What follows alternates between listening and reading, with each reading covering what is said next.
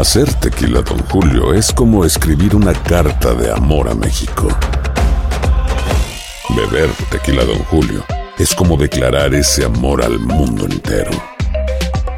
Don Julio es el tequila de lujo original, hecho con la misma pasión que recorre las raíces de nuestro país. Porque si no es por amor, ¿para qué? Consume responsablemente. Don Julio Tequila, 40% alcohol por volumen, 2020. Importado por Diageo Americas, New York, New York. When something happens to your car, you might say,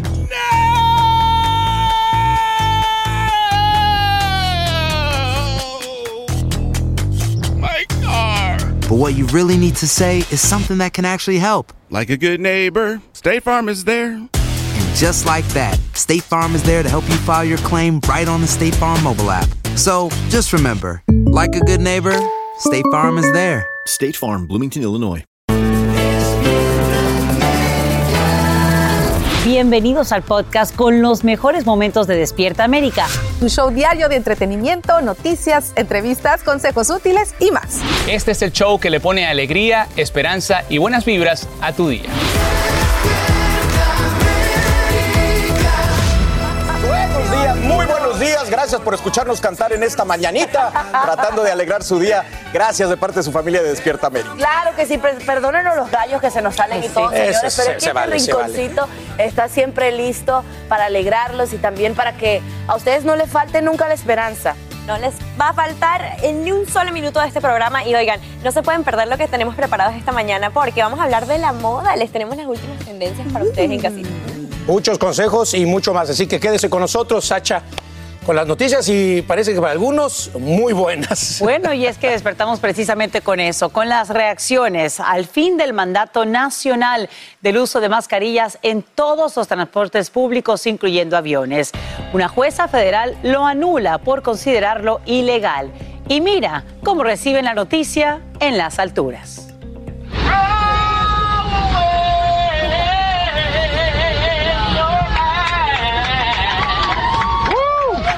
Auxiliar canta emocionado mientras recoge los tapabocas de los pasajeros en un vuelo de Delta, mientras que azafatas de JetBlue, bueno, ya las verás, brincan de alegría al verse nuevamente los rostros.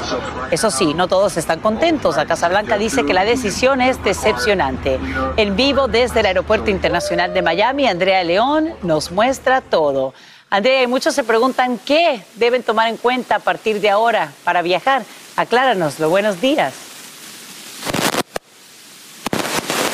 Sacha, te cuento que te saludo por primera vez desde el inicio de la pandemia, desde un aeropuerto de Miami lleno de personas sin mascarillas, aunque te cuento que la gran mayoría todavía tiene su mascarilla puesta, ya sea porque se sienten más seguros de esa manera, porque siguen las indicaciones de los médicos o porque todavía no se han enterado de que este fallo judicial dejó sin efecto el mandato de las mascarillas. Como tú ya mencionabas, por supuesto, hay criterios a favor y criterios en contra. Quienes celebran esta decisión son las aerolíneas que ya le habían enviado una carta a los CDC para que dejara sin efecto este mandato, pero por otro lado, quienes lo rechazan son la comunidad médica, la administración del presidente Joe Biden y a propósito de eso escuchemos qué dijo la Casa Blanca. This is obviously a disappointing decision. The CDC continues recommending wearing a mask in public transit. Y quiero mostrar un poco de lo que ustedes pueden ver, lo que yo estoy viendo en este momento. Como les digo, hay la mayoría de personas todavía tienen su mascarilla. Claro, ha pasado solo un día. Vamos a ver eh, qué sucede más adelante. No solo en los aeropuertos, también las estaciones de tren y dentro de trenes, autobuses y aviones será la misma situación. Las personas tendrán a su criterio, a su discreción, la oportunidad de usar o no usar mascarillas y en esa de esa manera también se manifestaron las aerolíneas y la Agencia de Seguridad en el Transporte. Regreso contigo, Sacha. Gracias, Andrea León, por brindarnos esos detalles en vivo desde el Aeropuerto Internacional de Miami. O sea que vamos a la boda de Francisca sin máscara. Ahora habrá que saber cuándo es esa boda. Mire, vamos a cambiar de tema porque este sí no es nada agradable. Esta mañana un profundo misterio rodea el brutal asesinato de una madre en el vecindario neoyorquino de Queens. El cuerpo de Orsolia Gall fue hallado en una bolsa de lona y la autopsia revela que fue apuñalada casi 60 veces en su propia casa. donde se habría reunido con este hombre, mientras su hijo menor estaba en la planta alta. La policía aún no tendría un sospechoso, como nos dice Peggy Carranza en vivo desde Queens, en Nueva York. Qué tragedia, Peggy. Buenos días. Hola, ¿qué tal? Buenos días. Así es, nosotros nos encontramos frente a la vivienda de esta mujer y como pueden ver, todavía la policía realiza investigaciones. De hecho, la casa está cercada con una cinta. Y como lo dices, hasta ahora la información que tenemos es que quizás las autoridades ya han identificado una persona de interés. Sin embargo, la policía no ha querido confirmar esto. Por otra parte, también se cree que detectives están hablando con tres hombres que quizás habían intercambiado mensajes de texto con esta madre. Por otra parte, los nuevos detalles que se han revelado son precisamente lo de la autopsia, que dicen que podría ser haber sido apuñalada casi 60 veces. Además, la autopsia, nos comunicamos con el médico forense y nos confirmó que habría muerto por lesiones en el cuello y que la causa de muerte fue determinada no como homicidio. Hay que recordar que todo esto comenzó el sábado en la mañana cuando aparentemente alguien trotando eh, encontró una bolsa de lona donde se encontraba el cuerpo de esta mujer. La bolsa obviamente desprendía sangre. Las autoridades luego encontraron el cuerpo de esta mujer. Eso es a unas nueve cuadras de aquí de su casa en un parque. Luego un rastro de sangre habría llevado a la policía hasta esta vivienda precisamente. Veamos lo que dijo un vecino. because I never expected anything like that to happen. She was a lovely lady, always very attentive to her family, her kids. Just an amazing person, and she's going to be missed from all of us that knew her. She was really just wonderful. Según fuentes, esta mujer había salido con unas amigas, luego regresó a la casa con un hombre que presuntamente es el que podría haberla matado mientras su hijo se encontraba en el piso de arriba sin saber lo que pasó. Su esposo se encontraba fuera de la ciudad, Sacha. Gracias, Peggy. Ah, sí, el hijo está en la segunda planta, 13 años. Oye, Peggy, ¿por qué las autoridades creen que conocía a su asesino? Alan, hasta ahora lo que se sabe es que la entrada a la casa nunca fue forzada, por eso es que las autoridades creen que ella podría haber conocido al responsable. Caramba, bueno, gracias Peggy Carranza en vivo desde Queens, Nueva York y por supuesto las investigaciones continúan. Cuento que en menos de una semana la Armada de Estados Unidos confirma la muerte de tres marineros del portaaviones USS George Washington, entre ellos una mujer. Uno de los militares fue hallado inconsciente a bordo del buque, mientras que otros dos fallecieron fuera de la base. Según investigadores, no existiría conexión entre dichos incidentes. El barco de propulsión nuclear está en Virginia, donde pasa por una revisión y reabastecimiento de combustible culpable de fingir su propio secuestro. Sí, así se declara formalmente la madre de California, que durante más de cinco años insistió que dos mujeres hispanas la habían raptado a punta de pistola, cuando en realidad estaba con un exnovio y ella misma se provocaba las heridas. Sherry Papire, de 39 años y con dos hijos, ahora tiene que pagar 300 mil dólares en multas, además de permanecer entre 8 a 14 meses en la cárcel. Los fiscales dicen que su secuestro fingido lo planeó durante más de un año sin que su esposo lo supiera. Y quiero que ahora juntos veamos este momento inspirador. Ahí ves a Henry Richard cruzar la línea de la meta en el maratón de Boston. Lo hace en tributo a su hermano Martin, de solo ocho años, una de las víctimas fatales del atentado con bombas cometido en 2013. Mira cómo ambos padres y una hermana abrazan a Henry al completar la carrera. Entre quienes lo esperan está el ganador del evento en 2014, quien le cuelga su medalla en hermoso gesto de solidaridad. Muy emotivo, Buen por supuesto. tributo, buen tributo. Sí, y el, el maratón de Boston, pues obviamente cogió un significado mucho más importante luego de este atentado, pero vemos cómo Boston se levantó, Boston Strong, fuerte, siempre para adelante, y ahora por primera vez corredores pudieron hacerlo ahí, en persona, y no de una manera virtual como se venía haciendo por la vi esta pandemia. imagen del abrazo, cómo lloraba él y toda la familia con ese momento. Esas son las imágenes que necesitamos. Esperanza. Sí, pero, pero desafortunadamente pues hay otra noticia que conmueve al mundo el día de hoy y para eso pues vamos con ustedes. Adelante, chicos. Así es, mi Sacha, que entristece al mundo completo. Raúl, eh, te doy la bienvenida a Despierta América y vamos a compartir pues esta noticia con toda nuestra gente, mi Raúl. Y estamos hablando del astro del fútbol, Cristiano Ronaldo, y su pareja, Georgina Rodríguez. Ellos pues anuncian, señores, la peor noticia de sus vidas. Tristemente, la pareja dio a conocer que uno de sus gemelos que, esperaban ha fallecido. Esto debido a complicaciones en el parto. Así es, Fran, con un profundo dolor, Cristiano y Georgina informaron de esta dolorosa noticia a través de un comunicado, pues que confirmaba que en este caso era el varón quien había perdido la vida, Fran. Y bueno, mi Raúl, ahora mencionas el comunicado y yo lo voy a leer para todos ustedes. Esto fue lo que ellos comunicaron con el mundo. Con nuestra más profunda tristeza, tenemos que anunciar el fallecimiento de nuestro hijo.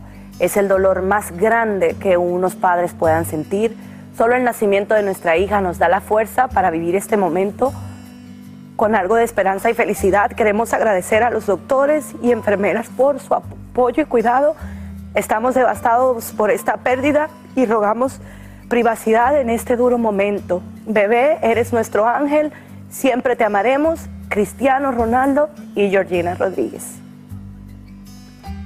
Así es, eh, Fran, es muy dolorosa la situación. Por supuesto, recibieron muchos mensajes, en este caso también de parte del equipo al que él pertenece. Le enviaron un comunicado diciéndole que estaban con él, que lo acompañaban en su dolor, que le amaban amor, que le amaban fortaleza a él y a su familia en estos momentos. Sin duda alguna, nada humano nos debe ser ajeno y momentos como este deben ser uno de los momentos más dolorosos que un individuo, que un padre puede vivir, desafortunadamente. Así que para él, para, para Georgina, para la familia, pues el abrazo fraternal, no hay palabra que pueda llenar un momento tan triste y tan doloroso como este, Fran. Así es, Raúl. Como madre, de verdad que solo pensar en algo así rompe el corazón, pero mucha fuerza porque tienen unos chiquitos, una niña que le sobrevivió, que necesita de todo su amor y atención. Bueno, vamos a cambiar de tema, Raúl, y más adelante regreso contigo. Vámonos con Rosmariel que, tiene información. Muy buenos días para todos ustedes, muchachos, y para todas las personas que están en sintonía. Definitivamente la nieve al final de la temporada para el interior del noreste, mientras eh, gran parte del país se encuentra atrapada en temperaturas extremadamente frías. Las tormentas eh, invernales pues no cesan. La tormenta invernal de primavera deja a los conductores de Pensilvania con carreteras mojadas y heladas, dificultando su trayecto, lo que incrementa el peligro, especialmente al intentar frenar. Una receta para el desastre. Y aparte de esto, en el área de New York, más de 160 mil clientes pues amanecen sin electricidad. Y es que estamos refiriéndonos a esta extensa tormenta que se ha apoderado del noreste del país y la cual continuará teniendo, brindando acumulados de nieve importantes. Estamos hablando de que en las próximas 24 horas tendríamos de 6 a 12 pulgadas de nieve acumulada en ciertas áreas de Pensilvania y también en Nueva York. Y es que esta tormenta, mientras continúa su camino hacia el norte, pues dejará estos acumulados y además de esto, pues una mezcla de precipitación, porque como ven, hay una zona que se encuentra con lluvia y tormentas. Esto es sumamente peligroso para el transporte. Si usted tiene que trasladarse de un lado a otro, tome las medidas de precaución y si no tiene que salir de su hogar, pues no lo haga para que evite cualquier situación. Pues esta zona se mantiene bajo aviso por tormenta invernal, por lo menos hasta el mediodía de hoy martes. Así que vamos a tomar las medidas de precaución y sobre todo abrigarnos porque las temperaturas estarán extremadamente bajas, marcando dígitos que definitivamente para esta temporada no son normales. Continúen con más. Hacer tequila, don Julio, es como escribir una carta de amor a México. Beber tequila, don Julio, es como declarar ese amor al mundo entero. Don Julio es el tequila de lujo original, hecho con la misma pasión que recorre las raíces de nuestro país. Porque si no es por amor, ¿para qué? Consume responsablemente. Don Julio Tequila, 40% alcohol por volumen, 2020. Importado por Diageo Americas, New York, New York. Hay dos cosas que son absolutamente ciertas. Abuelita te ama y nunca diría que no a McDonald's. Date un gusto con un Grandma McFlurry en tu orden hoy. Es lo que abuela quisiera. Para pa pa pa. En McDonald's participantes por tiempo limitado. No espero al destino. Construyo mi propio camino. Como mi arte. Mi troca es una extensión de mi ser. Mi cultura. Mis raíces. Me impulsan a un innegable llamado a alcanzar más. En RAM, nuestro llamado es construir camionetas para que cuando oigas el llamado, nada pueda detenerte. RAM es una marca registrada de FCA LLC. Alegra tu día y mantente informado con lo mejor de Despierta América. Y acaba de comenzar la segunda fase de la guerra en Ucrania. Así lo advierte un alto funcionario de esa nación ahora que Rusia descarga toda su ofensiva contra la región oriental de Donbass. Lo más preocupante es que por tercer día consecutivo no hay corredores humanitarios abiertos. Hasta instantes, el secretario de la ONU pide un alto al fuego de inmediato precisamente para permitir las evacuaciones. Desde Mykolaiv, Ucrania, Sara Rincón tiene lo último. Sara, buenos días, te escuchamos.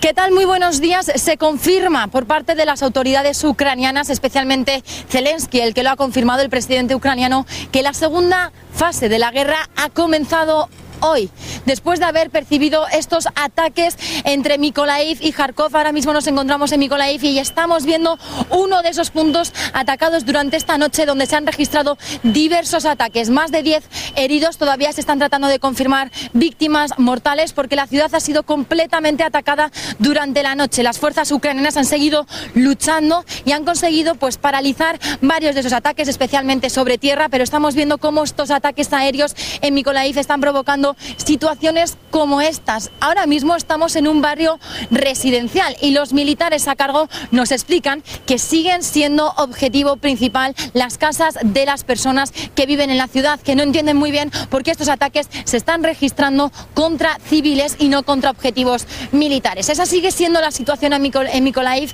a estas horas del día. Se prevén más ataques, nos explican las fuerzas ucranianas que es importante que no nos acerquemos a la estación de tren de la ciudad esta noche también ha sido bombardeada, también ha sido atacada, también ha habido heridos leves, pero ha habido heridos y dicen que se espera un ataque inminente para terminar de destrozar ese punto clave como es la estación de tren y lo lleva siendo desde que comenzó la guerra para tantos civiles que tratan de huir de las ciudades más castigadas por las fuerzas rusas. Vamos a seguir muy pendientes con toda esta información. Volvemos a los estudios. Gracias, Sara Rincón, por brindarnos estos detalles desde Mykolaiv, en Ucrania. En los próximos días, el presidente de Perú, Pedro Castillo, presentaría de manera formal una propuesta de ley que autorizaría la castración química de violadores. El mandatario pide respaldo al Congreso para aprobar la medida en respuesta a lo que califica como una demanda popular. Esto luego que una ola de protestas acudiera a la capital por el secuestro y violación de una niña de apenas tres años. Y esta mañana nuevas denuncias contra Nazón Joaquín García revelan el lado más oscuro de la iglesia, la luz del mundo. El hospital privado Siloé de Guadalajara, propiedad de esa institución religiosa, practicaba abortos a víctimas de su líder, quienes quedaban embarazadas a pesar de las indicaciones de este para que usaran tratamientos anticonceptivos. Además, algunas recibían atención médica por enfermedades de transmisión sexual. Ahí está la, La buena, buena noticia, noticia de la hora. de la hora. Señores, escuchen esto. El promedio nacional por un galón de gasolina es de 4 dólares y 8 centavos. Pero un cliente en Tennessee obtuvo un gran descuento y no precisamente económico, mi Carlos. Así es, el protagonista de esta historia llenó su tanque, muérase de envidia, con solo 5 dólares y 64 centavos.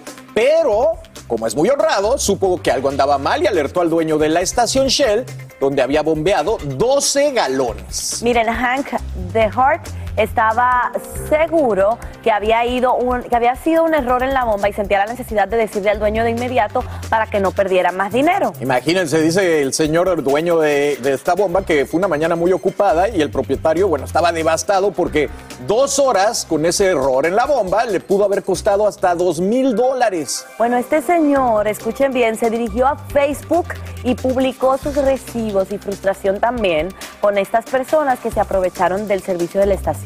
Dijo que algunos lo apoyaron y que otros simplemente pues se burlaron de él. Qué descarados. Bueno, por ahora solo espera que aquellos que sí llenaron sus tanques y que pagaron menos regresen a saldar sus deudas. Así que él es la buena noticia de la hora. La buena noticia de la semana es cuando regresen todos a pagarle, ¿no? Exacto, señor. pero bueno, es, una- es un ejemplo de que existe gente honrada y a pesar de que la Sí. situación es difícil para todos, todavía hay gente que piensa en los demás. Así que bravo, bravo, bravo A mí para me este hacer hombre. eso, la verdad. Cuando Claro. Alguien se equivoca o te da mal el cambio y todo, a mí me encanta rectificar porque la cara de la otra persona siempre Que vale mucho más de lo que te hubieras llevado. Claro que sí. Muy bien. Minuto deportivo, perdió el Barcelona 1-0. bye. Además, el Cádiz ya está por allá atrás también. Miren, en la NBA, Joel Embiid se llevó sus golpes y se abrió camino con 31 puntos y 11 rebotes. Los 76ers de Filadelfia derrotaron el lunes 112-97 a los Raptors de Toronto para tomar ventaja 2-0 en la serie de la primera ronda de los playoffs. Y seguimos Fuerte en el básquetbol. Jalen Bronson estableció una marca personal, 41 puntos. Clever aportó 25,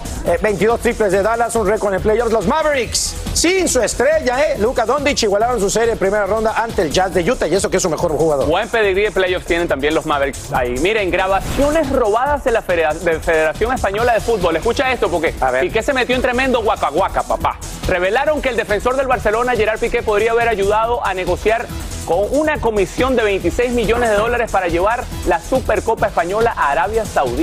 Increíble, ahí está, se termina el minuto deportivo, pero seguimos comentando, porque mire, la federación dijo que no había nada ilegal en lo que se dice que están en esas grabaciones, que fueron unos hackers. Eh, el acuerdo a los detalles habían eh, sido que según esto no le van a pagar esa comisión a Piqué, que esa comisión la va a pagar Arabia Saudita, y bueno, todo el mundo está volviéndose loco, pero sí, hay que decirlo, no hay nada ilegal. Son 4 millones de dólares por año, por seis años, que se van a llevar la Supercopa allá a Arabia Saudita. Eso es lo que está diciendo. Yo creo que ni- estaban abiertas las tablas, que todo el mundo sabía de eso, así que no hay. Ni falta le hace, ¿no? A Piqué. Con No, Shakira, pero todo pues- lo que facturan, yo creo que no está Todo esto- buscando. 4 millones para él es como 200 dólares. Todo esto lo está haciendo por eh, su propia empresa. Tiene una propia empresa que no me acuerdo ahorita cómo se llama, pero es su empresa. ¿Eh? Bueno, esperaremos Cosmo, a ver Cosmo, los resultados Cosmo. de Cosmo Enterprises. Bueno, y por supuesto también más adelante les vamos a tener todas las reacciones a esta triste pérdida del bebé de Cristiano Ronaldo. Tristísima. Para él y. Georgina pasar por este, por este mal, por este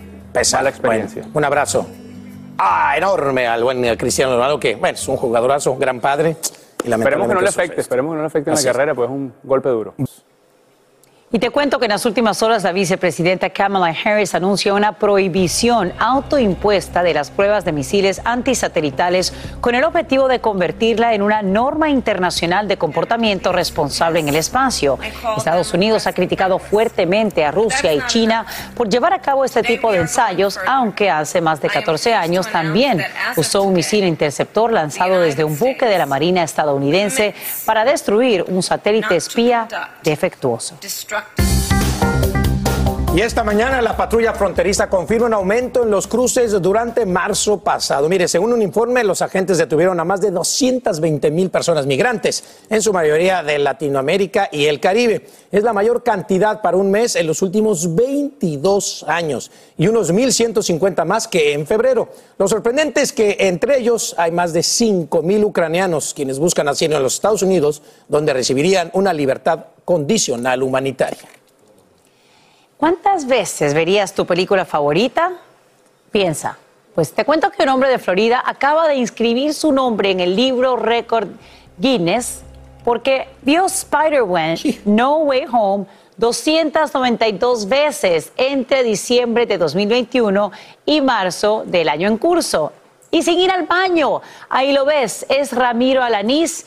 Y no es la primera vez que impone una marca relacionada con el cine. En 2019 vio el film Endgame 191 veces luego de fallar en 11 intentos porque pues tuvo necesidad de usar el sanitario. Tantas preguntas para ti, querido amigo. ¿Cuánto Habrá te costó?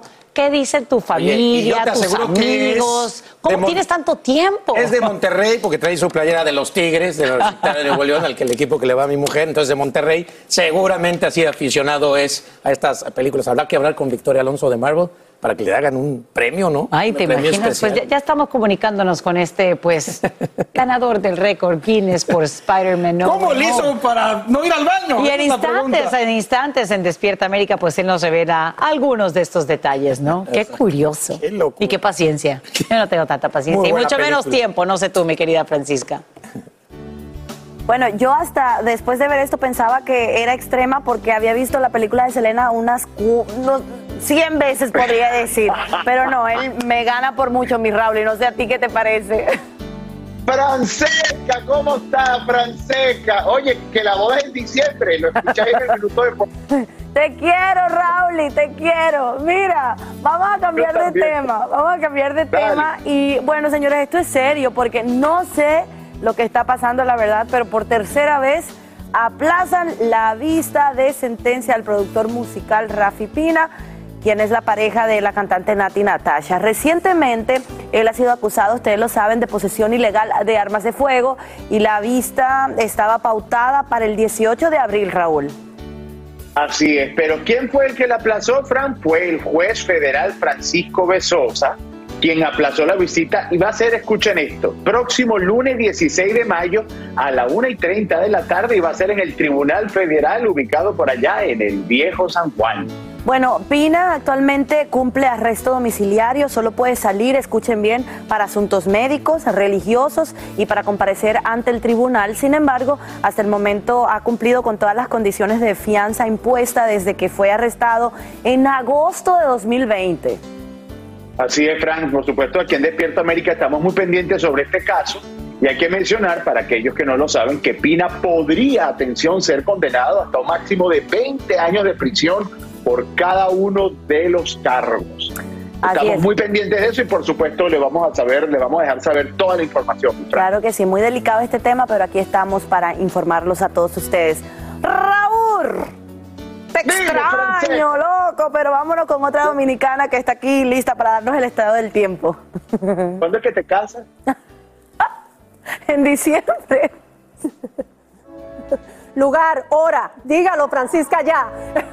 Vamos a continuar vigilando el estado del tiempo y es que este clima de incendios no cesa en gran parte del país. De hecho, tenemos incendios activos en el centro de la nación y hacia el suroeste, donde precisamente el aviso de incendios se extiende este martes hasta las 9 de la noche para Arizona y Nuevo México. Específicamente son las zonas que se encuentran bajo bandera roja y las que más preocupan en, esta, en este día de hoy. Pero fíjense cómo nuestro monitor de sequía nos muestra que el riesgo está entre moderado y hasta excepcional. Y justamente en la zona suroeste del país es donde vemos que más intenso está el peligro por incendio. Ahora bien, hemos hablado mucho acerca de las temperaturas el día de hoy que están extremadamente frías. Pero las temperaturas que marcan los termómetros nada tienen que ver con esa sensación que llega al cuerpo humano. Y es que la sensación térmica en estos momentos, sobre todo para el noreste del país, se encuentra bastante baja. De Chicago con 30 grados. Justamente nuestra gente de Chicago acaba de entrar en sintonía. 26 para Cleveland, New York, 35 grados. Esta es la sensación térmica que tienen ustedes en este momento. Y justamente, ¿qué sería esa sensación térmica? O en inglés, wind chill, es que el cuerpo pierde calor por convección, convección. Y cuando no hay viento, las capas de aire que nos rodean, pues nos mantienen calientes. Pero cuando sopla el viento, ya la cosa cambia, porque cuando sopla el viento se escapa la capa de aire protectora y precisamente eso acelera el proceso de enfriamiento y sentimos mucho más frío. Por eso muchas veces cuando hablamos de sensación térmica, nada tiene que ver con los termómetros, sino con lo que usted siente en su cuerpo. Continúe con más de Despierta América. Aloha mamá, ¿dónde andas? Seguro de compras. Tengo mucho que contarte. Hawái es increíble. He estado de un lado a otro con mi unidad. Todos son súper talentosos. Ya reparamos otro helicóptero Blackhawk y oficialmente formamos nuestro equipo de fútbol. Para la próxima te cuento cómo voy con el surf y me cuentas qué te pareció el podcast que te compartí, ¿ok? Te quiero mucho. Be All You Can Be, visitando goarmy.com diagonal español. Hacer tequila, Don Julio, es como escribir una carta de amor a México. Beber tequila, Don Julio, es como declarar ese amor al mundo entero. Don Julio es el tequila de lujo original, hecho con la misma pasión que recorre las raíces de nuestro país. Porque si no es por amor, ¿para qué? Consume responsablemente. Don Julio Tequila, 40% alcohol por volumen, 2020. Importado por Diageo Americas, New York, New York. Ya regresó la venta para amigos y familiares de JCPenney, con 30% de descuento extra por toda la tienda. Esos son ahorros por encima de nuestros precios ya bajos. Ven con tus amigos y familiares y ahorren en grande. Y recuerda, el Día de los Padres es el 16 de junio. Y en JCPenney puedes encontrar el regalo perfecto, desde ropa, calzado, artículos de cuidado personal y más. JCPenney, vale la pena. Cupón válido del 3 al 9 de junio en selección de estilos. Aplican exclusiones. Detalles en la tienda jcp.com. Yo soy Carla Martínez. Estás escuchando el podcast de Despierta América. Netflix acaba de revelar que pierde miles de millones de dólares por los usuarios que comparten su contraseña. La empresa de contenido por suscripción mensual calcula que deja de ganar unos 6 mil millones de millones de dólares, en gran parte debido a aplicaciones que permiten que las cuentas se compartan en ocasiones por solo un dólar. La noticia surge justo cuando esta tarde Netflix revela sus resultados del primer trimestre. Seguimos con ustedes. Ay, pero ¿quién hace eso? Jamás he oído yo de alguien que comparta su cuenta de Netflix. no sé, qué Eh, raro. ajá. Bueno, mejor cambiemos de tema. Oigan, Silvia Pinal fue víctima de la violencia cuando le robaron joyas de su casa en Ciudad de México. Qué Carlitos. barbaridad. Así que vamos a escuchar los detalles que su hija Silvia Pasquel compartió con la prensa. Señora, me dijo, me acaba de mandar la enfermera que estaba aquí en la casa un mensaje diciéndome que, que le, habla- le llamó una persona de nombre Alejandro de parte de usted, que, eh, que él venía a recoger unas cosas que, yo le ten- que ella le tenía que entregar a este tal Alejandro. Entonces yo le dije, ¿sabes qué? Yo no conozco a ningún Alejandro ni he mandado a nadie a casa de mi mamá. Dile que por favor no conteste ni el teléfono ni abra la puerta, que no soy yo la que está mandando a esa persona. Al poco ratito llega la misma enfermera, la que estaba conmigo, y me dice, ay señora, me mandó otro mensaje con una captura de pantalla, con un teléfono que es el suyo, en donde dice que yo tengo una deuda pendiente con él, que tengo firmado un pagaré y que por favor le entregue las alhajas de mi mamá para que yo pueda pagar la cuenta. Sin embargo, la enfermera que se encontraba en el interior de la propiedad entregó al presunto asaltante las alhajas y la bisutería fina que encontró en el dormitorio de Silvia Pinal. Entonces agarró las cajas, las vació todas, las echó en una bolsa y muy obediente fue a entregarle al señor. No sabía si la tenían aquí secuestrada, si se habían metido a la casa, qué tal que llegamos nosotras y nos agarran de rehenes o lo que sea. Entonces como yo no sabía bien a bien, nada más que por los mensajes que me daba la, la enfermera, lo que estaba pasando, le dije a Toño, vete a la casa a ver qué está pasando. En ese inter que yo mandé a Toño a la casa, le hablamos al 911 y les dije, está pasando esto, está muy raro, porque en ese momento también llegó a mostrarme otro, otro mensaje donde decía que ya estaba con el cerrajero abriendo la puerta de la casa. El presunto asaltante fue detenido cuando intentaba ingresar a la casa. Posteriormente, el personal de enfermería también fue puesto bajo investigación. Por fortuna, Silvia Pinal se encuentra con buen estado de salud. Claro que mi mamá está triste porque se llevaron sus cositas, pero evidentemente que las joyas de mi mamá no están aquí en una caja fuerte. Las autoridades continúan con el peritaje para deslindar responsabilidades. En redes sociales se difundieron imágenes del dormitorio de Silvia Pinal después de lo acontecido. Con imágenes de Mario Varela, Televisa Espectáculos, Roberto Mañón.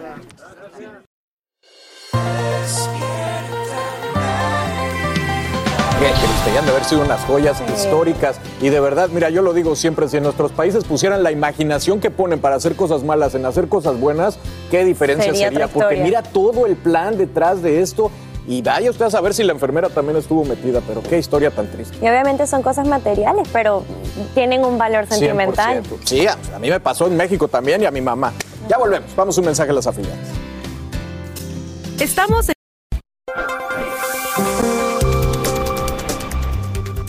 Esta mañana la familia de una estudiante apuñalada en una escuela en California rompe el silencio y clama justicia.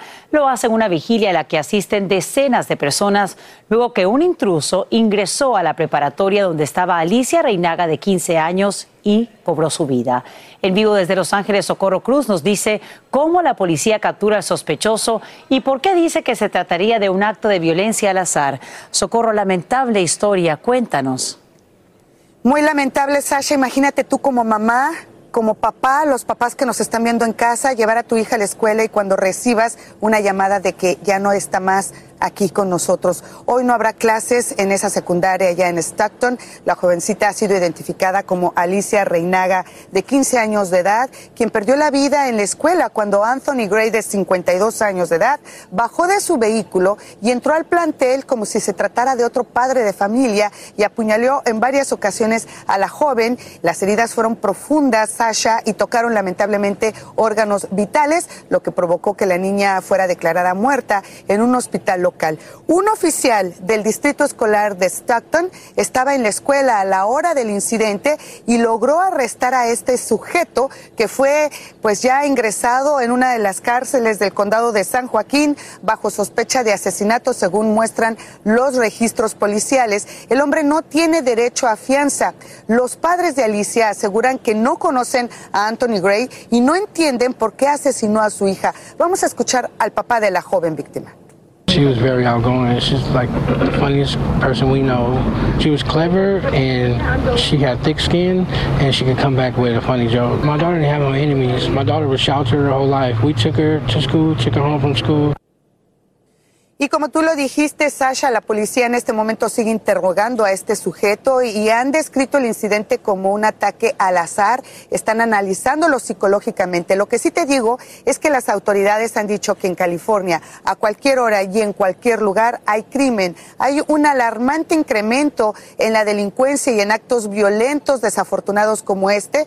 Para las fuerzas del orden, bueno, esto significa que los departamentos de policía necesitan más oficiales o que las sentencias de prisión no son lo suficientemente altas como para disuadir el crimen. Este es el reporte que tengo en vivo. Soy Socorro Cruz, vuelvo contigo. Pero que ocurra de esta manera con un intruso en una escuela eh, es bastante preocupante, Socorro Cruz. Vamos a ver también qué medidas se toman a partir de ahora, no solo en ese plantel educativo, sino en otros en el Estado Dorado. Gracias por informarnos en vivo.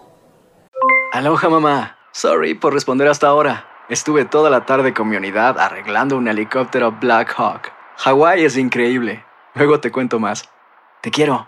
Be All You Can Be, visitando goarmy.com diagonal español. Hacer tequila, Don Julio, es como escribir una carta de amor a México. Beber tequila, Don Julio, es como declarar ese amor al mundo entero. Don Julio es el tequila de lujo original, hecho con la misma pasión que recorre las raíces de nuestro país. Porque si no es por amor, ¿para qué? Consume responsablemente. Don Julio Tequila, 40% alcohol por volumen, 2020. Importado por Diageo Americas, New York, New York. Ya regresó la venta para amigos y familiares de JCPenney, con 30% de descuento extra por toda la tienda. Esos son ahorros por encima de nuestros precios ya bajos. Ven con tus amigos y familiares y ahorren en grande. Y recuerda, el Día de los Padres es el 16 de junio. Y en JCPenney puedes encontrar el regalo perfecto, desde ropa, calzado, artículos de cuidado personal y más. JCPenney, vale la pena. Cupón válido del 3 al 9 de junio en selección de estilos. Aplican exclusiones. Detalles en la tienda jcp.com. Y ahora regresamos con más temas de actualidad aquí en el podcast de Despierta América. Y vamos ahora a lo siguiente. La primera dama le confiesa a Despierta América qué es lo que más le apasiona de la educación y qué piensa sobre la estrategia del gobernador tejano de enviar a inmigrantes en autobuses a Washington, D.C. Lo hace en el primer evento de mayor concurrencia que se realiza en la Casa Blanca desde que su esposo, Joe Biden, llegó a la presidencia. Edwin Pitti tiene los detalles de esta conversación con la doctora Jill Biden.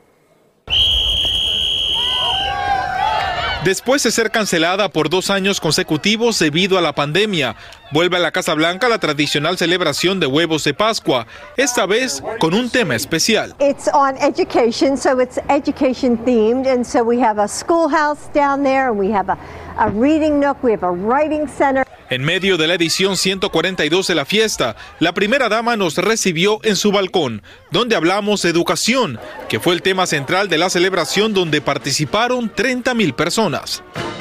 Doctora Biden, le tengo que preguntar, hablando de educación, el tema de los préstamos estudiantiles. Muchas personas no están contentas con el plan de perdonarles 10 mil o 50 mil dólares. ¿En dónde estamos ahora mismo con eso? Joe's staff is working on it, and, and they're going to, you know, announce soon what what the decision is. And um, you know, Joe knows how important it is that people can afford to get an education, and that's why they should go to community college so that it's affordable. A solo cuadras de la Casa Blanca siguen llegando buses con migrantes de Texas, un hecho que la actual administración asegura estar monitoreando. Estoy seguro que usted y el presidente han logrado ver estos buses con migrantes indocumentados que están llegando a Washington de Texas. Muchos niños me están comentando que lo primero que quisieran hacer es ir a la escuela. ¿Cómo ven la situación? ¿Qué mensaje le envía a estos migrantes? As a teacher, of course, I understand that, and it's heartbreaking. I think that, you know, that Governor Abbott, as a political, you know, as a publicity stunt, is putting these mother and children on the buses and sending them here to Washington, D.C. So, as a mother, I just can't imagine what these other mothers are going through. En horas de la mañana tuve la oportunidad de hablar con varias familias militares, algo que es muy especial tanto para usted como para mí. Pero ha tenido la oportunidad de reunirse con alguno de ellos, tomando en cuenta que abril es el mes de los hijos de militares. Oh, yeah. Just last week, I went to Missouri and I met with uh, military children in both the elementary school and then in the high schools. And it was great just to connect once again. So I'm traveling constantly to, to go to bases, to meet with military families, to talk about with them about their needs and how they're doing. Sacha, a esta hora de la mañana ya los empleados de la Casa Blanca están limpiando este colegio comunitario en el que fue convertido el Jardín Sur, donde asistieron 30 mil personas. Pero la primera dama quiere dejar otro punto muy claro y es que recordemos que seguimos en medio de una pandemia y que es muy importante, pero demasiado importante, estar vacunados. Soy Edwin Pitti reportando en vivo desde Washington. Vuelvo contigo al estudio, Sacha. Edwin Pitti, gracias por presentarnos esta conversación con la doctora Joe Biden, primera dama del país. Bueno, una señora, ¿cuándo te casas? Bueno, lo vemos. Yo me quedo con el muchachos. Y les informamos a ustedes, muchachos, en casa también. Y quiero contarles que justo ahora que se registra un aumento en el número de cruces fronterizos, el mayor en 22 años, el gobierno al sur de la línea divisoria, el de México amplía un sistema para evitar abusos de migrantes. Autoridades piden a las personas que vayan de manera directa a innovar eh, innovadoras ventanillas sin acudir a los llamados coyotes, como nos informa Eduardo Meléndez en vivo desde la capital mexicana. Muy buenos días. Alan, Sasha, amigos de Despierta América, todos muy buenos días. ¿Cuál es la premisa del gobierno de México? Bueno, que no van a impedir de ninguna forma el fenómeno migratorio. En este sentido, lo que hicieron fue eh, incrementar el número de ventanillas. Ahora serán 100 más de las que ya había en nueve sedes para que, pues, para que sea más ágil la atención que darán a los migrantes que buscan escapar, pues, de la pobreza y de la violencia de sus países y llegar a territorio nacional para obtener un permiso legal para permanecer, por supuesto, en nuestro país. En este sentido, pues, ¿qué es lo que se quiere de forma inicial? Evitar la violencia, evitar que se pierda muchísimo tiempo en espera de este permiso y, por supuesto, y sobre todo, evitar que caigan en manos de coyotes. ¿Qué es lo que ha ocurrido? Bueno, la gente viene con muy poco dinero, los migrantes, pues, escapando de los países, intentando permanecer en nuestro país, vienen con poco dinero, pero caen en manos de vivales que lo único que hacen es engañarlos y robarles, por supuesto, esta poca cantidad de dinero para después no resolverles absolutamente nada. Así que quiere el gobierno, a través del Instituto Nacional de Migración, acabar con todos estos coyotes y, bueno, darles una atención más rápida, un permiso para la estadía legal en México y que después, bueno, intenten llegar a Estados Unidos. Todos, todos serán atendidos. Sin embargo, sí es importantísimo, la prioridad será primero para los niños, después mujeres embarazadas, adultos mayores y posteriormente posteriormente se atenderá en general. ¿Dónde quedarán estas nueve, estas, estas 100 ventanillas en nueve sedes? Bueno, específicamente en Tapachula, Puente Ixla, Ciudad Hidalgo, Tuxtla Gutiérrez y Comitán, es decir, los puntos fronterizos justamente donde cruzan entre Guatemala y Chiapas. Esta es la información de este nuevo proyecto que tiene el Instituto Nacional de Migración. Eduardo Meléndez, gracias por brindarnos estos nuevos detalles en vivo desde Ciudad de México. Y acaban de revelar un detalle crucial para determinar las causas por la que un adolescente sufre una caída mortal en la torre más alta del mundo en un parque de Orlando. Eh, un informe independiente concluye que el operador encargado, imagínense, ajustó manualmente los sensores de la silla, lo que provocó que Terry Sampson se precipitara a caída libre a 430 pies de altura. Familiares del joven continúan visitando un altar improvisado donde expresan todo su dolor. Imagínate que después de un día agotador abres la puerta de tu casa y descubres que está completamente vacía. Esta pesadilla la acaba de experimentar una mamá en Nebraska. Lo primero que pensó es que se trató de un robo, pero luego un vecino le dijo que había visto a varios hombres colocar sus pertenencias en la basura. Resulta que la administración del complejo residencial había mandado a desalojar un apartamento y los trabajadores se equivocaron de unidad. Ahora la empresa debe responder por esta terrible, terrible confusión. Y también otra pesadilla. Ahí les va. Mire esto. Usted va al dentista tranquilo, ¿no? Así que lo que comenzó como una consulta dental de rutina tranquilita estuvo a punto de terminar en tragedia con este hombre de Illinois, quien fue hospitalizado en Wisconsin tras inhalar la broca. Imagínense, ahí está la broca del dentista. El instrumento de una pulgada se alojó en uno de los pulmones de este paciente. Los médicos pensaron extirpar una parte del órgano, pero finalmente utilizaron un novedoso procedimiento para extraer la herramienta. El paciente dice que ahora la guarda en un estante de su casa. ¿Qué? O sea, da miedo, ¿no? O Hay sea, que yo creo que están haciendo inhaló y se. ¡Ah, caramba! Ya de por sí es incómodo y complicado ir al dentista y Ah. ahora hay que tener cautela todavía mayor. Al hospital directito. Aquí terminó eh, con un excelente resultado en esta oportunidad. Ojalá que no se sigan repitiendo, que son usuales este tipo de casos, ¿sabes? Se registran ¿Ah, más de sí? 4 mil al año. ¿De inhalar estas cosas? Algún tipo de dispositivo médico durante la visita al dentista. Cuidado. Y mis papás son dentistas. Bueno, mi papá era y mi madre. es. Bueno, vámonos. Hay más. Fran, hemos estado dando noticias acerca de Nueva York y también de los delitos que desafortunadamente la ola de delitos que está afectando al país. El hecho de uno saber que su casa está protegida y que uno está actuando de manera correcta, eso de verdad que nos va a dar y nos da mucha tranquilidad. Así es, mi Raúl. Y escuchen, Patricia fue en mayor. Ella conversó con un sargento de la policía. Vamos a ver esto.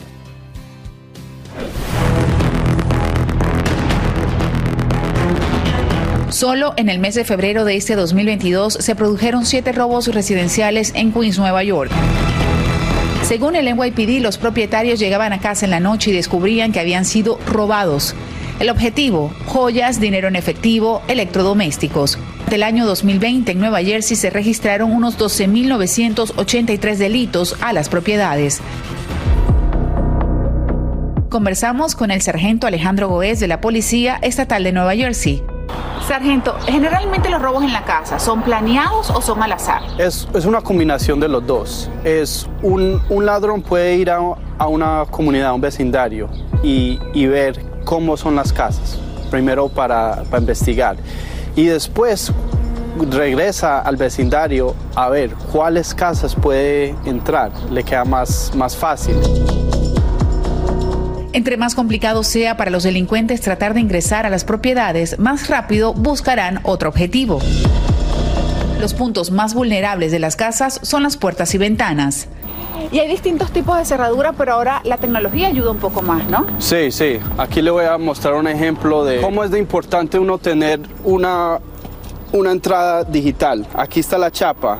Aunque tiene la, la llave para uno usar para entrar, pero si uno tiene una combinación, uno de pronto ya no tiene que cargar su llave y no tiene que guardarla en alguna parte. Las cerraduras digitales son una opción mucho más segura. Alejandro, ¿y cuáles son los errores que nosotros cometemos en la casa? Uno de los errores más básicos que muchos, muchos cometemos es dejar la llave debajo de la alfombra. Si no tenemos dinero para comprar estas cerraduras digitales, ¿qué otra opción tenemos?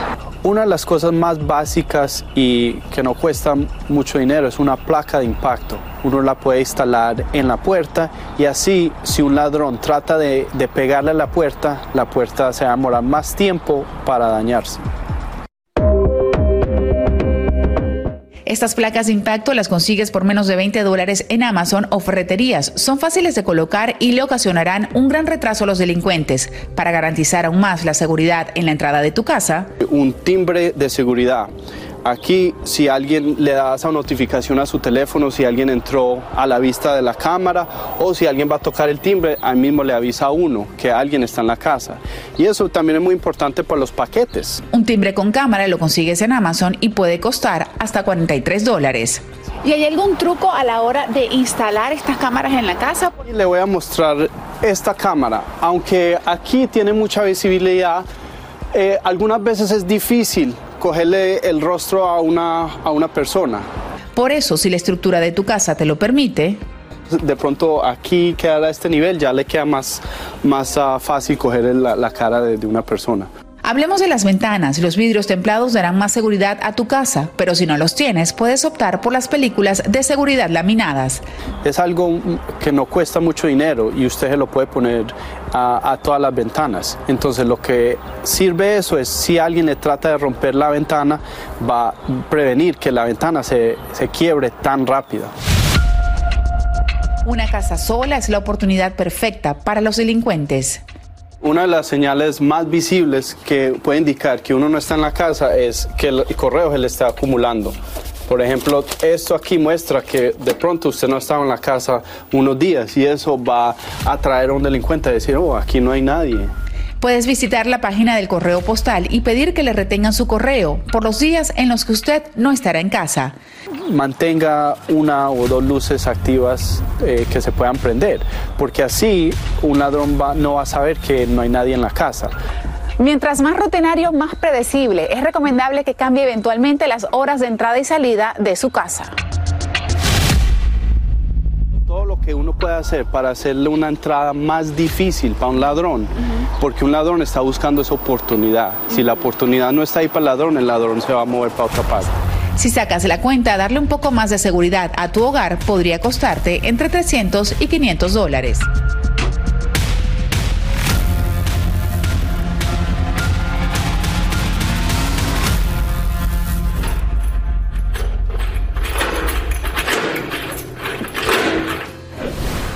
Valiosísima información, Patricia, muchísimas gracias. Es mejor prevenir que lamentar. Vamos a un mensaje de nuestras afiliadas.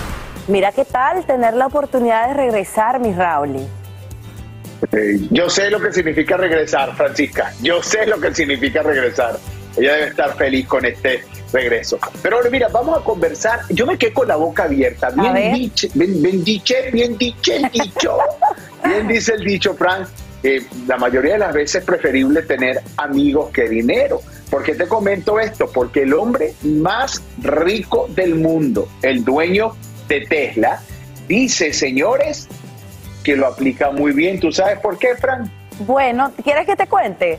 Pues es que Cuéntame. A pesar de que tiene una fortuna de 251 mil millones de dólares, este hombre confesó en una entrevista que no tiene casa propia, señores, que debido a la naturaleza de su trabajo, pues él suele pedir a sus amigos de distintas ciudades, oye, ¿puedo pasar la noche ahí en tu casa? Así como usted lo escucha, aunque no lo crea. Lo que resulta contradictorio es que pese a no tener una casa propia, Fran sí cuenta con un avioncito privado y no porque su consumo personal sea alto, sino porque si no usa el avión, tiene menos horas para trabajar y aunque no sea dueño de una casa, él solo se dedicará por completo a la tierra. ¿Qué tal, mi querida Fran? Bueno, Eso es increíble. como- es una, algo increíble, ajá, pero está pasando y bueno, él siempre tira cada cosita al ojo público que deja a todo el mundo con la boca abierta. Mi Rauli, vamos a una pausa y ya estoy loca por verte mañana y darte un abrazote. Te extrañamos por aquí, en persona.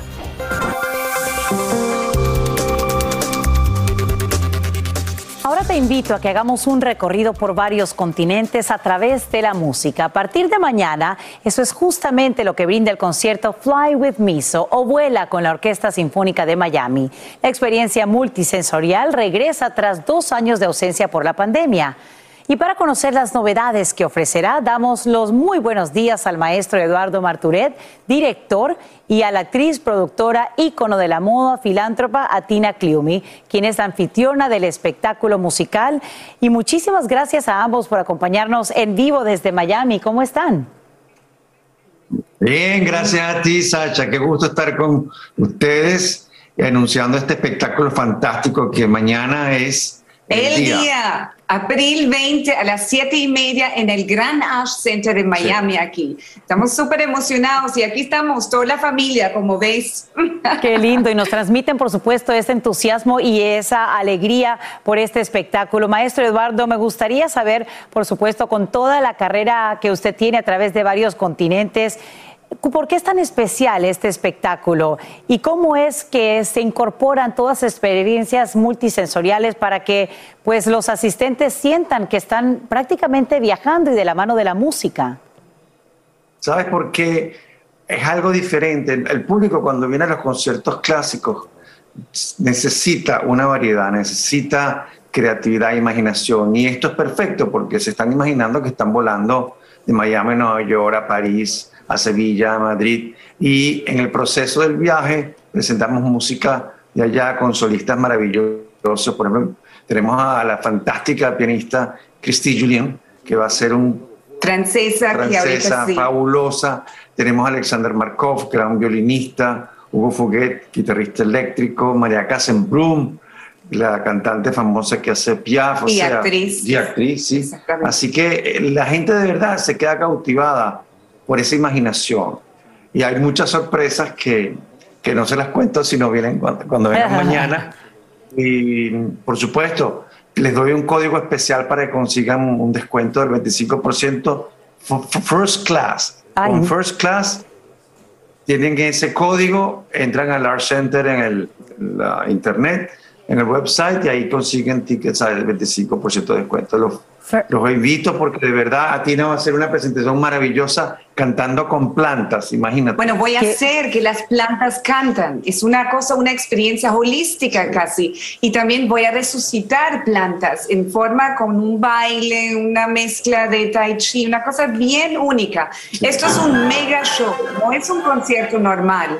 Es un show con luces, con pantallas o sea, todo, todas las cosas que uno se puede imaginar en un show. Qué lindo, un Atina. normal. Estamos cerrando ese concierto, esta temporada En adentro, en el Ash Center. Seguimos a tocando afuera. Al aire libre, que estos conciertos son gratis ya, la gente que nos conoce sabe, en Miami los conciertos al aire libre son gratis, pero adentro, sí, este es el último mega show. Qué belleza. Y Atina, sabemos que tú eres la anfitriona de este espectáculo. Bueno, ya nos adelantaste bastante de lo que podremos ver. Cuéntanos, eh, ¿cómo es que tú tratas de llevar ese mensaje de paz y de amor también a través de la música, de las plantas y de todo esto que es innovador y diferente en Fly with Miso? Ahorita que estamos pasando por cosas tan intensas en el mundo, necesitamos con cosas que nos conectan a una frecuencia más alta y qué mejor que la música. Una buena música te eleva, te hace conectar con esa frecuencia que es la frecuencia del amor, es lo mismo. Y queremos mostrar esto, que el amor está en las plantas, cuando uno se conecta con la naturaleza, en la buena música y todo eso se va a ver reflejar en ese concierto tan especial. Bueno, y sabemos que es muy especial también porque ustedes, además de trabajar juntos, pues trabajan juntos en el hogar porque son pareja, están casados. Ahí vemos pues a sus pequeños perritos y nos encanta que nos hayan acompañado esta mañana en vivo aquí en Despierta América. La invitación, ya lo saben, es para mañana 20 de abril a las 7 y media de la noche en el Adrian Art Center. Y bueno, ya sabemos que en el futuro también pues estarán en otras ciudades, así que muy pendientes. Gracias por compartir con nosotros su talento, eh, su arte y por llevarnos por un espacio de tiempo a algo que nos eleva y nos inspira. Gracias, Sacha. Gracias a ambos. Ahí lo tienen. Por supuesto, la invitación la vieron primero aquí en Despierta América y ahora seguimos con mucho más, así que adelante. No hay que perdernos. La música es cultura, Total, 100%. totalmente. Y pasión, qué maravilla. Este viernes es Earth Day. Eh, que es súper bonito ver esto con las, con las plantas, ¿no? Y hablando de grandes cantantes carismáticas, vamos a hablar de Lucero. ¿A qué le tiene miedo Lucero? Ay, ¿a qué será? A Mijares. A Mijares no es. Ay, qué Se llevan malo. muy bien, Se llevan mire bien. Es que a mí lo, de, lo del Botox y eso me da miedo, pero digo, no sé si de repente algún día de estos, este, me fue, me fue bien, chicos, me fue bien, este, todo bajo control, todo bonito, todo padre, y lo importante, ya va a venir el anuncio pronto de las fechas de, hasta que se nos hizo, vamos a estar probablemente ya pronto anunciando fechas, entonces, bueno, pues estamos preparando todo eso y ahí vamos, todo bien, gracias a Dios. Al Botox, al Botox, no se me espanten. ya. Eh, o sea, que no se pone Botox. O sea, y que su belleza es así, natural. o sea, Y se natural. Mantiene bellísima. Que no se entere ya Guapísima. Mari. Este es el show que le pone alegría, esperanza y buenas vibras a tu día. Mantente informado con lo mejor de Despierta América. A continuación, escucharás información práctica para mejorar tu vida, variados reportajes de farándula y actualidad. Nuestro bebé, eres nuestro ángel, siempre te amaremos. Son las sentidas palabras que expresa la superestrella del Manchester United, Cristiano Ronaldo, junto a su pareja a través de un comunicado en el que le informan al mundo sobre el sentido fallecimiento de uno de los mellizos que esperaban. De acuerdo con una publicación, la niña sobrevive y en vivo desde Los Ángeles, Socorro Cruz nos muestra el apoyo que ya reciben. Socorro, adelante. Hola, ¿qué tal Sasha? ¿Cómo estás? Pues definitivamente momentos muy difíciles para esta familia y con la que probablemente muchas, muchas familias alrededor del mundo se pueden identificar. No hay una razón en algún momento del por qué pueden haber abortos no deseados o en este caso no se sabe precisamente qué fue lo que sucedió para que uno de los mellizos de esta pareja pues no pudiera, no lograra vivir. Aquí les presento la historia. Con esta fotografía, Georgina Rodríguez y Cristiano Ronaldo anunciaron en octubre su felicidad porque se convertirían en padres de gemelos. La imagen de los ultrasonidos muestran a los bebés y semanas después los orgullosos padres confirmaron que tendrían una niña y un varoncito. Sin embargo, hace unas horas esa alegría se tornó en tristeza cuando uno de ellos, el varoncito, perdió la vida. Y en su cuenta de Instagram, el futbolista del Manchester United, Cristiano Ronaldo, y su pareja Georgina Rodríguez publicaron, con nuestra más profunda tristeza tenemos que anunciar el fallecimiento de nuestro hijo. Es el dolor más grande que unos padres puedan sentir. Solo el nacimiento de nuestra hija nos da la fuerza para vivir este momento con algo de esperanza y felicidad.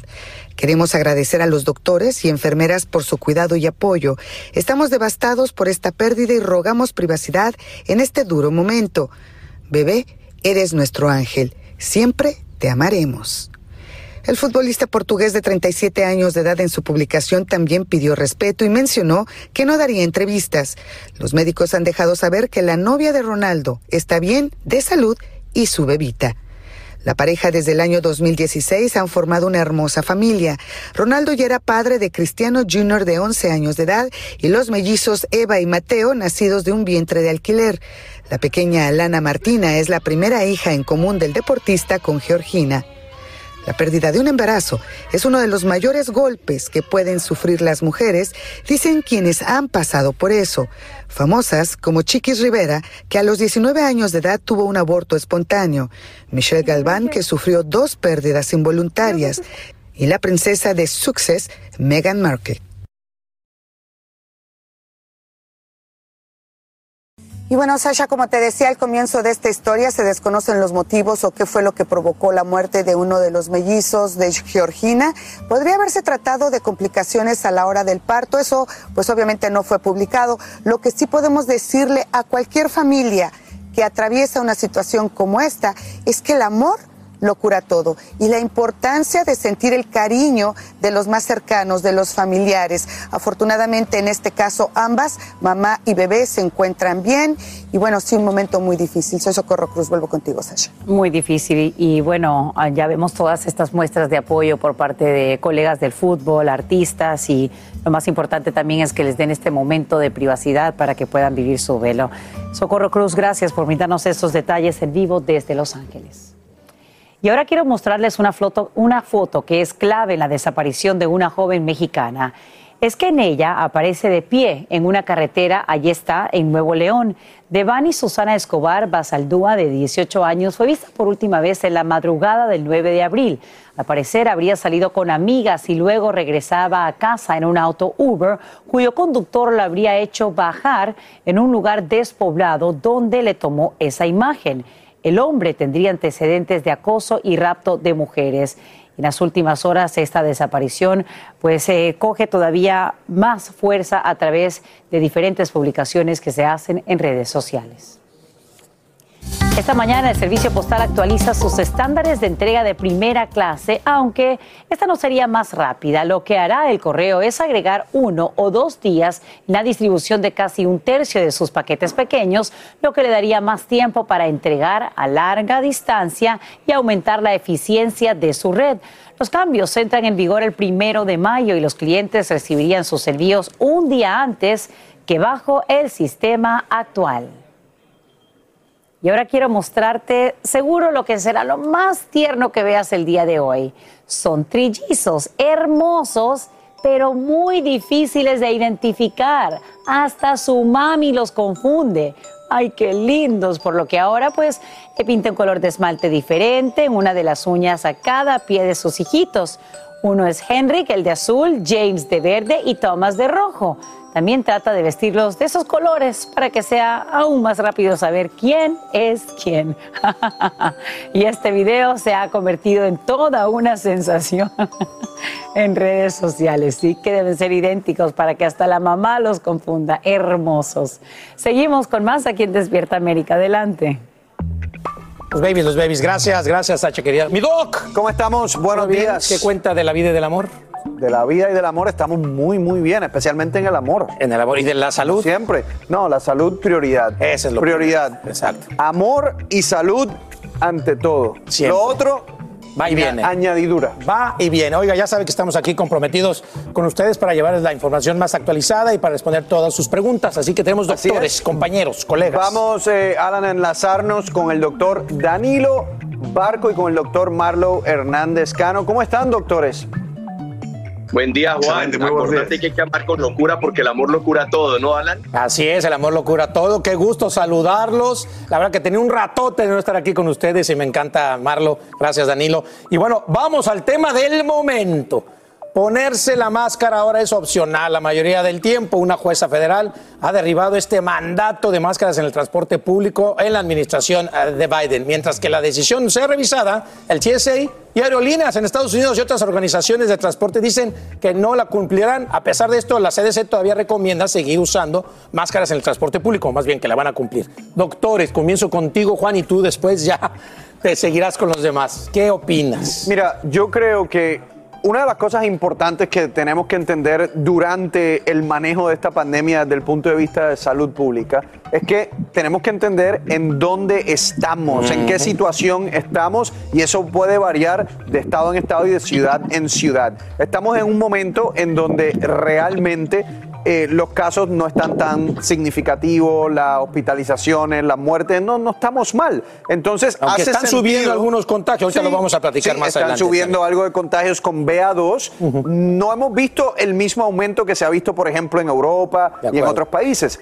Pero en momentos en donde estamos mejor, hace sentido relajar eh, algunas de las recomendaciones de protección. Eso quiere decir que hay personas que se van a sentir más cómodos utilizando las máscaras, que las usen, que las usen. Bueno, Pero las recomendaciones deben de ser desde el punto de vista de salud pública. El problema, doctores, y aquí esta ha sido mi crítica durante la pa- pandemia, el problema es que yo ahora digo, oiga, si no quiere usar la máscara, no use la máscara porque estamos en una situación bastante benigna. Sin embargo, en diciembre la situación a lo mejor está peor. Yo les digo que se pongan la máscara y la respuesta es, ah, el doctor no decide, me dice que se la ponga, después me dice que no se la ponga, porque no entiende el concepto de salud pública que puede cambiar.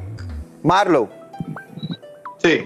No, de acuerdo con todo eso. Yo creo que ya estamos al punto que uno puede tomar esa decisión personal basado en su riesgo personal. No se tiene que generalizar. Sabemos que algunas personas tienen menos riesgo. Sabemos que el riesgo como tal no está alto, que tenemos tratamientos, que tenemos vacunas, que tenemos exámenes. Hay muchas cosas que hoy tenemos que no teníamos antes. Hoy estamos fundamentalmente en un diferente lugar de donde estábamos en diciembre. Sabemos que esta BA2, aunque tenga un poco más contagio, no tiene esa virulencia que hemos visto con otras versiones, hasta con el Omicron, y sin duda no es nada cerca de un Delta, no es nada cerca de lo que teníamos con Alfa y otros tipos de cepas cuando no teníamos las herramientas para protegernos y para tratar. Yo creo que ya estamos otra vez, eh, ya lo hemos declarado, yendo a esta normalidad, yendo de un punto de endemia. No estamos todavía allí. Yo estoy de acuerdo con que se relaje, pero uno no debe bajar la guardia si usted está en un estado donde tiene un riesgo elevado. Ay, entonces es. sí o no.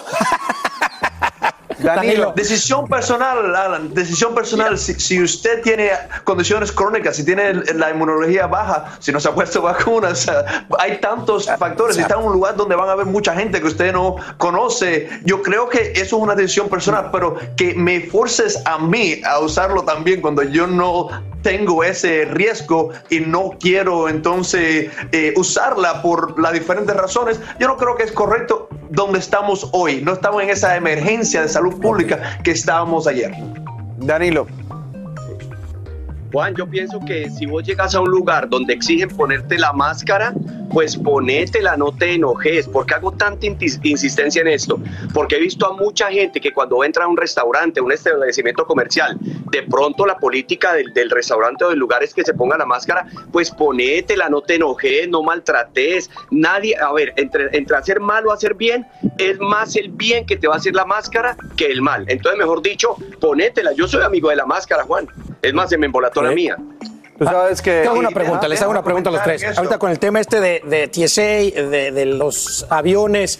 Dicen unos que es la forma ahora más segura de viajar sin máscara. ¿Es verdad o no, doctor? Porque hablan de este llamado EPA, HEPA, que es este sistema de, reciclaje que tienen los Bueno, aviones. pero- ¿Es verdad o no es verdad? Bueno, tienen, tienen un, un buen sistema en términos del sistema del filtro de aire, Exacto. etc. Pero, pero nadie puede decir que es más seguro viajar sin máscara que con máscara. En el momento en que estás eliminando una barrera, obviamente estás aumentando hasta cierto punto el riesgo, no solo de COVID, sino de flu o de la gripe o de cualquier cosa que se transmita. Pero si te la aire. quitas la máscara, podría estar más relajado que si estuvieras en un, eh, en un concierto o en la calle ser. que en un avión. Puede ser. Yo no he visto, Alan, estudios en donde se comparen estas situaciones uno en contra del otro, que es lo que tú estás preguntando. Entonces, sería una especulación. Yo sí te digo, yo no he visto estudios, eh, y no sé, doctores, si ustedes lo han visto, pero yo no he visto estudios significativos que comprueben que dentro de los aviones la transmisión es mayor. Yo no he visto ese estudio eh, todavía. Correcto. No, de, de acuerdo, Juan. Sabemos que es seguro, pero sabemos que va a estar un poco más seguro con la máscara. Eso también está bastante claro. Pero yo quiero también hablar de algo que dijo Danilo, que es muy importante. Si hay un establecimiento que por su política es un establecimiento privado, un establecimiento de salud, y dicen que tiene que ponerte la máscara, póngase la máscara. Simplemente eso, usted tiene el derecho a no ir. Nosotros en Canojo todavía para proteger a los pacientes lo estamos usando. No estamos quitando el mandato de máscara. Es un centro médico, un van cuando están con otros pacientes. Es importante. No estamos fuera de esta pandemia completamente y, y hay que ver en dónde situación a situación está. Claro, cuando estamos hablando de tránsito público, ciudades enteras, lo que está pasando en Shanghai, yo estuve hablando con eh, eh, eh, varias personas, ah, eh, eh, incluyendo Jorge Ramos, yo no estoy de acuerdo con ese extremismo. Ah, hay muchas consecuencias negativas cuando estamos haciendo que una población entera sufra ah, y yo creo que eh, estamos tomando los pasos, los pasos correctos hoy en día. Danilo. Así es, así es, sí. Tenemos que seguir insistiendo en esto y todo lo que tenga que ver, Alan, con prevenir en salud, porque es que somos muy curativos a veces, ¿oís? Esperamos a que el dolor ya casi que nos doble para, coger, para correr donde Juan y decirle, Juan, es que me duele el corazón. Pues prevení ahora con tiempo, hombre, hace caso, no te van a hacer daño y, y de esa manera seguimos previniendo. Acordate, amor propio ante todo, para autocuidarnos. Es que es lo más importante y finalmente para eso están los doctores, ¿no? Para prevenir antes que lamentar. Definitivamente. ¿No? Aquí hablamos sin rollo ni rodeo. Las noticias más calientes del mundo del entretenimiento y el análisis de nuestros expertos los escuchas en Sin Rollo. Señoras y señores, arranca este sin rollo acompañado de este increíble grupo de profesionistas de los medios de comunicación. Empecemos por allá con Astrid Rivera. Mi Medina. Mírenla ahí, qué linda de verde. Marcela Sarmiento.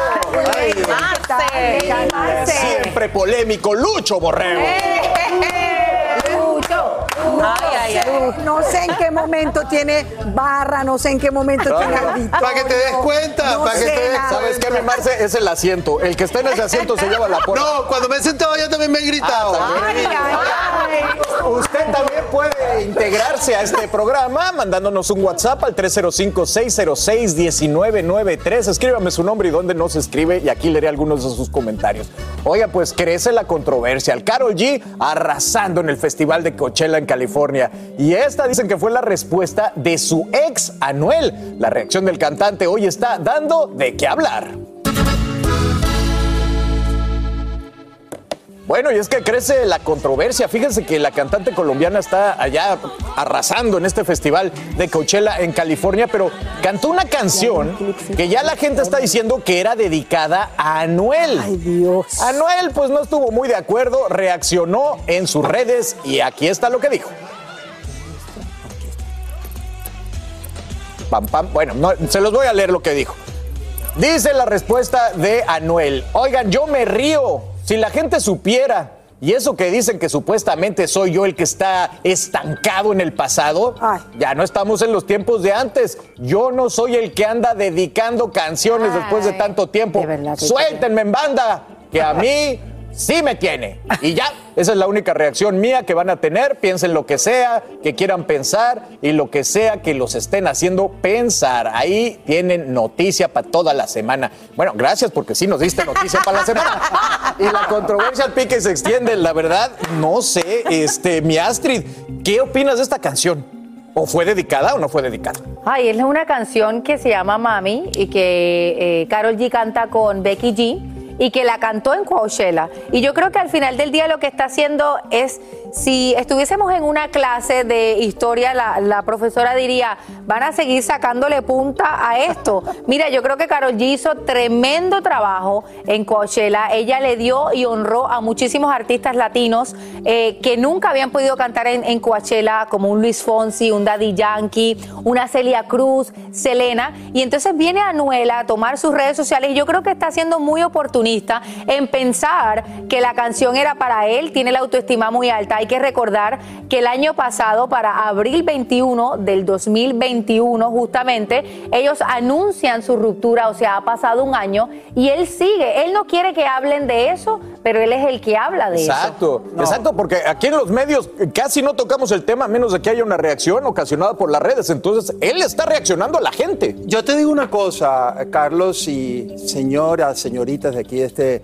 panel. Les quiero decir lo siguiente, que sí puede doler un poquito en el ego de ah, Anuel, que pues sí, indudablemente no importa el talento, porque obviamente el talento de Carol G es innegable, eh, todo el futuro que tenía, pero quien la puso en el mapa del mundo del reggaetón y el mundo de la música urbana fue su relación con Anuel, independientemente que hubiera tenido... ella ya tenía una carrera, Lucho, me vas a disculpar. Señores, es verdad, es verdad. Entonces, el que esté siendo superada, superada. Señores, no, claro que sí. No, no, Francisca, tú no vas a enseñar. Francisca se Por favor, ofendió. Si no me van a dejar concluir mi idea, no, entonces no, no sigo, no sigo. A ver, a no ver, sigo. ¿por qué dices eso, Lucho? A ver. Ella tenía una vida, una carrera, indudablemente iba a llegar donde está hoy en día, pero los medios de comunicación y en realidad eh, todos los especialistas en mundo urbano se dieron cuenta que ella existía cuando estaba con alguien que sí era un referente. Claro que sí. Entonces eso duele en el ego, que, él- que ella lo haya superado. A ver, ¿qué opina la paisana, Claro. por favor? paisana, ¿qué opinas No, tú? aquí, aquí todo el mundo tiene derecho, tú sabes, Luis, a dar su opinión, ni más faltaba. La respetamos, aunque como te das cuenta, la gente está en contra tuya y te voy a No, explicar no, no, por no, qué. te que- voy a explicar por qué. Porque mira, es que Carol G no, no apareció en el mundo de los escenarios, del entretenimiento y de todo esto por el hecho de que haya... Pero sonó más. un- No, señor. Sonó más. Eso es innegable. eh, Carol G está en el mundo del reggaetón con mucho éxito. ¿Tú por qué más bien no hablas con eh, Nicki Minaj y hablas con otras cantantes con las que tuvo colaboración? Con Becky G, con muchas otras. Pero ¿por qué hay que negar el hecho de que es innegable, es innegable que las parejas a veces te ayudan a, ser- a resurgir, a sonar? Y es normal, es Lucho, normal. Lucho, Lucho. Tantas actrices han estado con productores y no se les critica. Orden, por favor, esto es un escándalo. Déjenme ir con Monse, que siempre es cuerda y pausada. Mi querida Monse, explícame, ¿le dedicó la canción o no? Porque lo que está diciendo Lucho es, es muy fuerte. Miren, cuando ella empieza a darle promoción a esta canción junto a Carol G- eh, junto a Becky G, perdón, ella sí dice, esto se va a convertir en un himno de nosotras las mujeres. Todas tenemos un ex que como dice Paquita, rata de dos patas, no, es que no, no estamos, no, no te estamos criticando porque haya dicho de que le haya dedicado la canción. Incluso estoy con vos en la parte de que le pudo haber dolido, claro que sí, en el ego. Gracias. Verla a ella en un escenario tan una importante cantándole una canción a él y que tantas personas, incluso con las pelucas azules de Carol G, Sí. se unieran a cantar Hasta ese Luis Fonsi. himno Sí. enorme que va dedicado posiblemente a Noel. Si el zapato le, le queda, pues póngaselo. Pero Lucho, no nos puedes decir de que Carol G se hizo quien es hoy No por estoy Anuel. diciendo eso. Ella ya tenía Por una favor, carrera. interpreten bien lo que estoy Francisca, diciendo. Él estaba en la cárcel cuando ella estaba creciendo. No, señor. Sí, Claro él, que estuvo en la, él estuvo en la cárcel, Y antes de ser indudablemente. novia de pero ya- ya tenía su nombre cuando comienzan a salir con eh, Carol G. Y si ella comienza a sonar es precisamente porque estaba con él. Oye, Ojo, no entonces estoy tú diciendo que ella no tuviera el talento. es no que lo estuviera dijiste llegando. de esa Lo que pasa es que manera. ustedes están oyendo lo que No, quieren lo oír. dijiste de esa manera. Por favor, antes de ver, ella- Astrid, por favor. Antes de, de Carol G estar con Anuel, ella se ganó un Latin Grammy en el 2018 Por favor. como mejor artista. bueno, Entonces, por favor. una cosa no tiene que ver con la otra. Lucho, no estamos hablando de Jennifer López y Alex Rodríguez. Ay, no. Estamos hablando de Carol G y, Claro, y- eh, y- ah, y señores, Anuel. Señores, pero por favor, entiendan una cosa. Es normal. En el mundo de, de los famosos, siempre cuando alguien menos famoso que alguien, siempre lo van a relacionar con esa persona toda la vida. Es parte de su marketing. Pero ¿de Y toda la vida van a relacionar Ok. esa pareja como ¿De qué tal. Tan es así Lucho? que él lo está usando y ella también. ¿Qué Entonces es una fórmula de mercadeo. Por favor. Es que cuando lo dijiste le quisiste como quitar mérito a ella y eso Ok, no por favor, molesta. se acabó el segmento. Dije, dije que a él le dolía. Dije que a él le dolía y era natural. Ok, se acabó el segmento. Por favor, opinen a través del sinrollófono que lo vamos a estar leyendo al regresar. ¿De qué te ríes? ¿De que qué te todavía ríes? me vibra la mano porque el sinrollófono se prendió. Me dicen por aquí, manden a Borrego a su casa. Las mujeres sí podemos ser exitosas sin la ayuda de ningún hombre. Pero Ningún ayuda, ex. pero ayuda. Yo fui a ver a Carol G cuando sus entradas costaban 20 dólares y me siento orgullosa de su éxito. Alguien más me dice, estoy de acuerdo con Lucho. Ella tenía una carrera, pero el boom de ella internacionalmente verdad. fue fruto de su relación con Anuel y ojo, eso no quiere decir que ella no tenga talento. Y Nicki Minaj. Porque miren, tiene y más que él. Se la presentó Exacto, Anuel. es que no he dicho lo contrario. Alguien más me dice, oigan, en mi caso, lo contrario, yo supe que Anuel existía porque era novio de Karol G Ahí y soy boricua. Y el último, hola, mi nombre es Bienvenida. Por favor, díganle al doctor Juan que se regrese porque a Lucho le va a dar un infarto en el escenario. Ya lo calmamos, ya lo calmamos, ya, lo tenemos Ya, ya, bajo control. Bueno, ahora venimos con un tema muy bonito. Sí, un, tema el cero controversial. tómate el café, tómate el las café. Kardashian. Este, este. Fíjense que las Kardashian aparecieron en corte este lunes y se preparan para ir a un juicio demandadas por Black China, quien las acusa de ser responsables por la cancelación de su programa Rob y China, que era un spin-off, como le dicen los gringos del show de las Kardashian. El juicio, pues no ha comenzado y hasta el jurado ya está acaparando titulares. Les digo por qué. Bueno, esta batalla legal comenzó en el 2017. Usted recuerda que Black China andaba con Rob Kardashian, el hermano de las Kardashian, terminó su relación y demandó a las Kardashian, esta chica, por 108 millones de dólares, acusándoles de que ellas habían boicoteado el show Rob en China. Y en este juicio, el, el- efecto secundario fue que hasta los jurados se están excusando. Hubo uno que dijo, oigan, yo no puedo ser parcial porque no he visto nunca el programa de las Kardashian, sin embargo sí he visto el video sexual de Kim y por eso no puedo ser neutral. Y bueno, posiblemente no pueda ni escuchar bien lo que está pasando, eso es lo que está diciendo el jurado. Mi Monse, este es un caso bien interesante porque las Kardashian siempre estuvieron en contra de esta chica, fue una relación muy controversial, él parecía hipnotizado por esta mujer, muy interesante. Miren, les voy a hacer un timeline súper, súper rapidita y concisa. Todo esto comienza hace muchos años.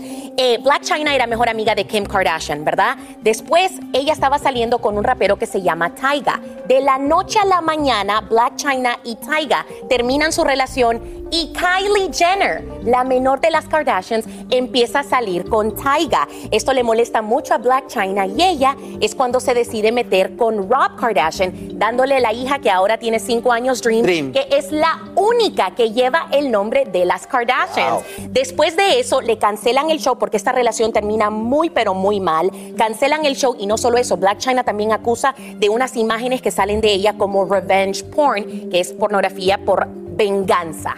Mal hecho. Ese fue un capítulo muy feo. Fue un capítulo muy feo porque incluso muchísima gente, hubo muchos rumores que dijeron que fueron ellas las que dejaron salir y que sí. sacaron el video por ahí. A mí me parece de todos modos injusto el hecho de que si te casas con un Kardashian, pues tendrías derecho a estar en el show de las Kardashian, ¿no? Porque finalmente haces parte de la familia. Pero yo le quiero decir una cosa a Black China, la tiene perdida. La tiene perdida completamente porque es un clan tan potente, son cinco mujeres tan pero tan fuertes en la industria que solamente con mover un dedo ellas mueven clientes, mueven la industria, mueven la moda, mueven las tendencias, mueven las portadas, entonces la tiene difícil. Ahora, no sé qué tanto en el, perdóname, Sí. Astrid, no sé qué tanto en el juicio le vayan a, a poner atención a este tipo de, personas que pensando- dicen que se han visto el video sexual de Sí, están pensando llamar a declarar hasta Ryan Seacrest, que es el productor y uno de los hombres más poderosos de Hollywood y de la pantalla. Y esperaríamos ver pruebas de que las Kardashian hablaron con él diciendo cancele ese show. Eso es lo que hay que tener en cuenta. Y una de las cosas para añadir a lo que dijo Monse aquí es que Black China tiene un hijo de Tyga. O sea, Black China tiene un hijo que es hermano, medio hermano de las de los hijos de, De Dream. Kendall Jenner. Ah, Entonces, Kendall Jenner, sí. todo está ahí, está, todo quedó en familia, tiene como uno dice. Pero te digo una cosa, también los mismos, los mismos Kylie. hombres que han participado o que han, si han tenido algún tipo de participación en la vida de Black China, que obviamente Tyga tiene pues su hijo eh, King eh, y, la, y también la niña que tiene Black China con Rob Kardashian, que son hermanitos también, ambos han usado sus redes sociales también para echarse pullas de que por qué uno paga más que el otro en la manutención. Yo creo que esto es un gran circo, clase y distinción, como dirían en mi tierra, lo que se ve en esta familia Kardashian. No hay nada de lo que salga de ahí que uno diga, de verdad esto es normal. ¿Cómo le están sacando provecho a situaciones tan vergonzosas como un video sexual, Pero, un video oye, erótico, que hasta en un que hasta en este momento los mismos, el mismo juez y los mismos jurados están sacando ese video famoso que Pero volvió eso- famoso a las Kardashian. Pero, no olvidemos una cosa, aquí yo creo que al final del día, y, y eso se, y eso se veía siempre en el reality show, es que a Rob, quien es el hermano de las Kardashian, siempre, siempre lo mantenían aislado, Sí. lo tenían a- afuera, No lo integraban nunca en la familia, y entiendo yo que todo tiene que ver también con la relación que tiene Rob con sus hermanas, que siempre ha sido una completamente nula. Sí, pero él, él también decidió no participar tanto en el show. Él como que la, la fama lo abrumó muy temprano en, en su edad porque es uno de los menores y él no quería nada que ver con esto. Ahora, yo creo que Black China va a alegar de que por ella no haber tenido esta exposición dentro del spin-off de este show, ella perdió mucho billete y por Claro. eso es la demanda, pero va a ser muy difícil. Miren que ya tenemos a uno que dice, no he visto ningún show, pero sí me vi el video. O sea, estas mujeres tienen tanto alcance que va a ser tan difícil para ambos lados la de, de las defensas para encontrar a un jurado que no tenga ya, que no venga parcial. Lo paradójico de todo esto es que la hija de Black China es la única, como bien lo mencionaste, la única Dream que tiene el apellido de sus Y que famosas tías. precisamente por Bueno. eso ella alega que tendría más derechos que cualquiera No, de y tener además un show tiene- y ser parte de las Y Kardashian. tiene pero la única es. heredera No la del quieren. apellido Kardashian, No así que en quieren. 10, 15 años, ah, ya imagínense la fiesta de 15 años de la única Kardashian que queda en el mundo. Así termina el episodio de hoy del podcast de Despierta América. Síguenos en Euforia, compártelo con otros, públicalo en redes sociales y déjanos una reseña. Como siempre, gracias por escucharnos.